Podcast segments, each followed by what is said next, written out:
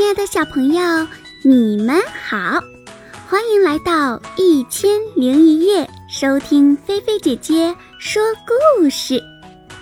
你们的小耳朵准备好了吗？故事要开始喽！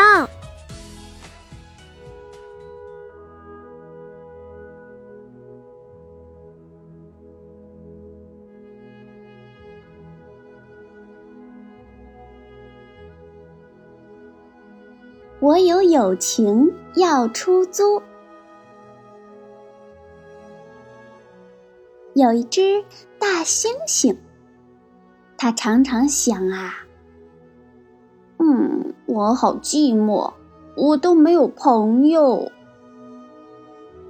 有一天，它在大树上贴了一片叶子，上面写着：“我有友情要出租。”一小时五块钱。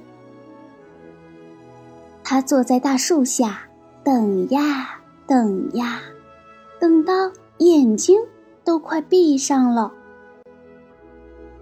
这时候，咪咪骑着脚踏车过来了。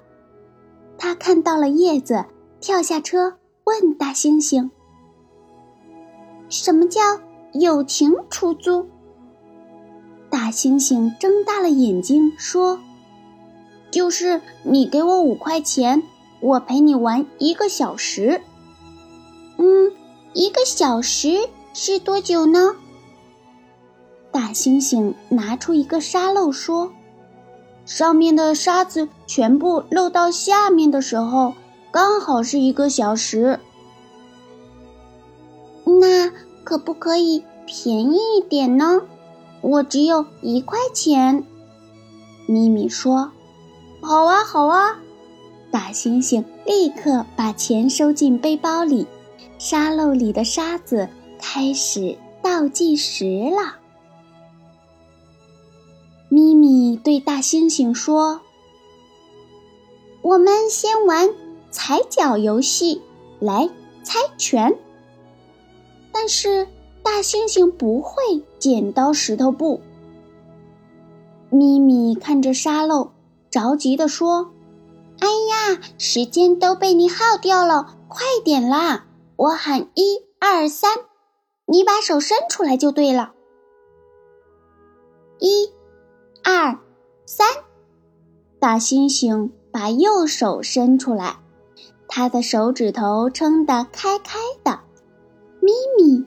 也伸出手，他出的是两根手指头。咪咪说：“我出的是剪刀，你出的是布，所以我赢啦！你要让我踩一下。”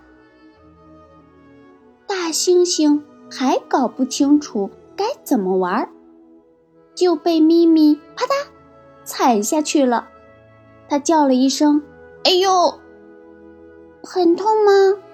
咪咪问：“大猩猩揉一揉脚趾头，说：‘不痛，不痛，我已经会了，很好玩。’接下来，大猩猩每一次出的都是布，咪咪每一次出的都是剪刀。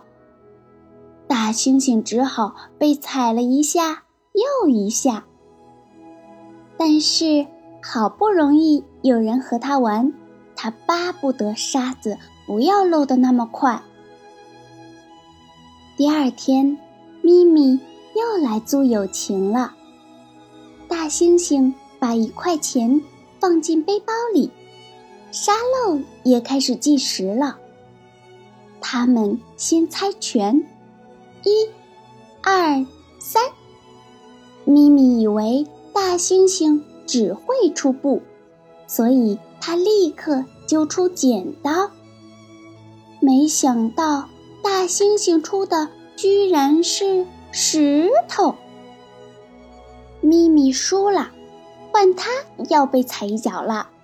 大猩猩抬起脚来，却看到咪咪闭着眼睛、歪着嘴巴的表情，他只好重重的抬起来，轻轻的踩下去。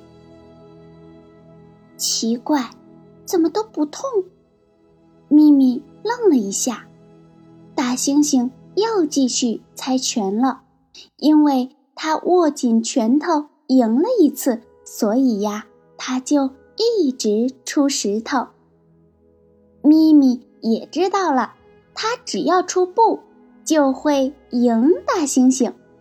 被踩的倒霉鬼一定是大猩猩。大猩猩根本不在乎，它又叫又笑的，玩的好开心。沙漏里的沙子都漏完了，它还不知道呢。后来，咪咪每天都到大树下来租友情。他总是先把一块钱交给大猩猩，等大猩猩把钱放进背包里，沙漏开始计时了，他就和大猩猩玩。有一天，他教大猩猩玩一二三木头人；有一天，他教大猩猩讲故事；有一天，他在树下写功课。大猩猩就乖乖地趴在旁边看，即使不说一句话，大猩猩都觉得好幸福呢。这一天下午，大猩猩没有带小背包，只带了几片饼干，就走到大树下来等咪咪。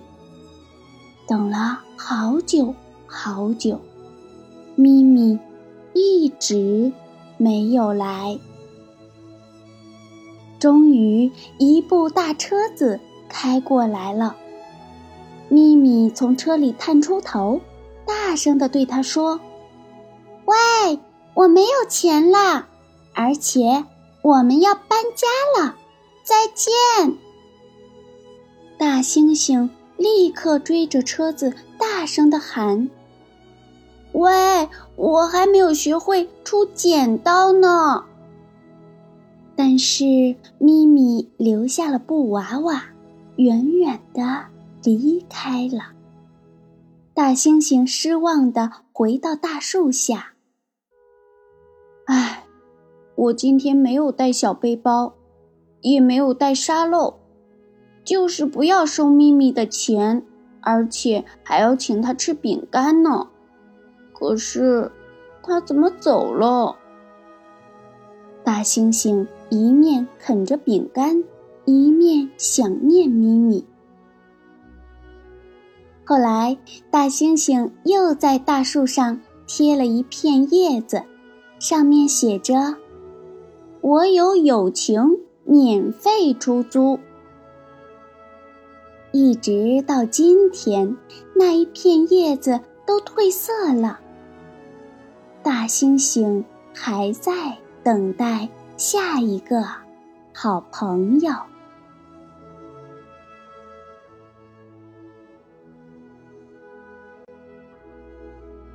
好啦，小朋友，今天菲菲姐姐说故事就给你说到这儿啦。